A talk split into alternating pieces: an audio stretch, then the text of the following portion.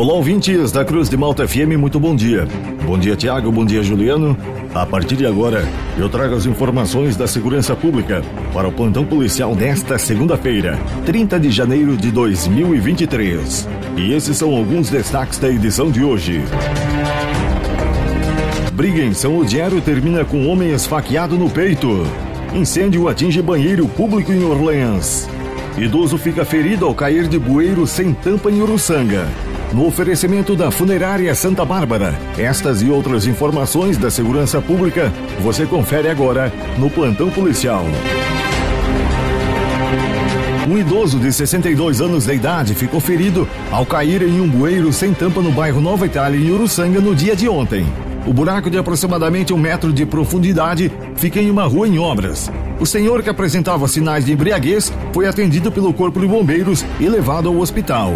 O idoso deu entrada no pronto atendimento do Hospital Nossa Senhora da Conceição de Uruçanga com suspeita de fratura no nariz, escoriações pelo corpo, principalmente no rosto, nos braços e nas mãos, e edema próximo do olho direito. Pessoas que passavam pelo local encontraram o idoso já dentro do bueiro e não souberam informar como o acidente aconteceu. Eles disseram que o homem faz uso constante de bebida alcoólica.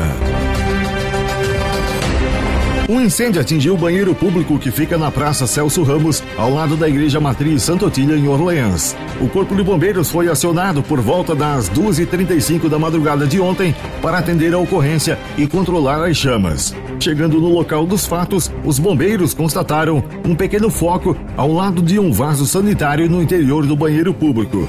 Foram utilizados 50 litros de água para combater o incêndio e realizar o rescaldo. Na madrugada de ontem, um homem foi vítima de uma tentativa de homicídio em São Lodiero. O cidadão se envolveu em uma briga e foi esfaqueado no peito. Uma testemunha relatou que viu dois homens se brigando em frente à praça da Igreja Matriz e logo após notou que um dos envolvidos estava pedindo ajuda. O corpo de bombeiros foi acionado e encaminhou o homem ferido para o Hospital Santa Terezinha de Braço do Norte. A polícia militar foi até o hospital coletar a versão do cidadão esfaqueado, mas não conseguiram devido a ele estar passando por uma cirurgia. No hospital, a equipe que realizou o atendimento do homem relatou para a polícia militar que o cidadão disse conhecer quem lhe esfaqueou, mas não lembrava o nome. Nenhum suspeito de cometer o ato foi localizado. Diante dos fatos, um boletim de ocorrência foi registrado e o caso será investigado pela Polícia Civil. O Ministério Público de Jaguaruna apresentou denúncia contra um homem de 36 anos de idade, acusado de estupro de vulnerável contra suas duas filhas menores de idade durante anos em 13 de maio. O réu ainda é acusado de armazenar em seu celular conteúdo pornográfico infantil, incluindo fotos e vídeos das filhas produzidos supostamente por ele. A prática dos crimes aconteceram entre 2012 e 2019 na residência da família, em 13 de maio, quando o denunciado praticou atos libidinosos com sua primeira filha. Os estupros ocorreram dos 8 aos 15 anos de idade da menina de forma continuada.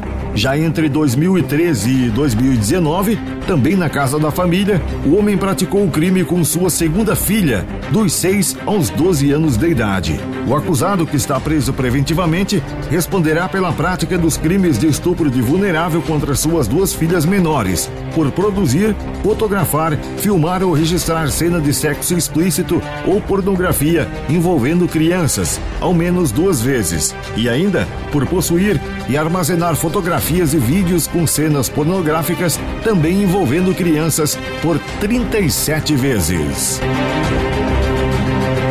Um dos homens investigado pelo crime de latrocínio que vitimou o delegado de polícia aposentado José Tadeu Vargas dos Santos no dia 6 de janeiro deste ano foi morto em confronto com policiais civis em Cocal do Sul.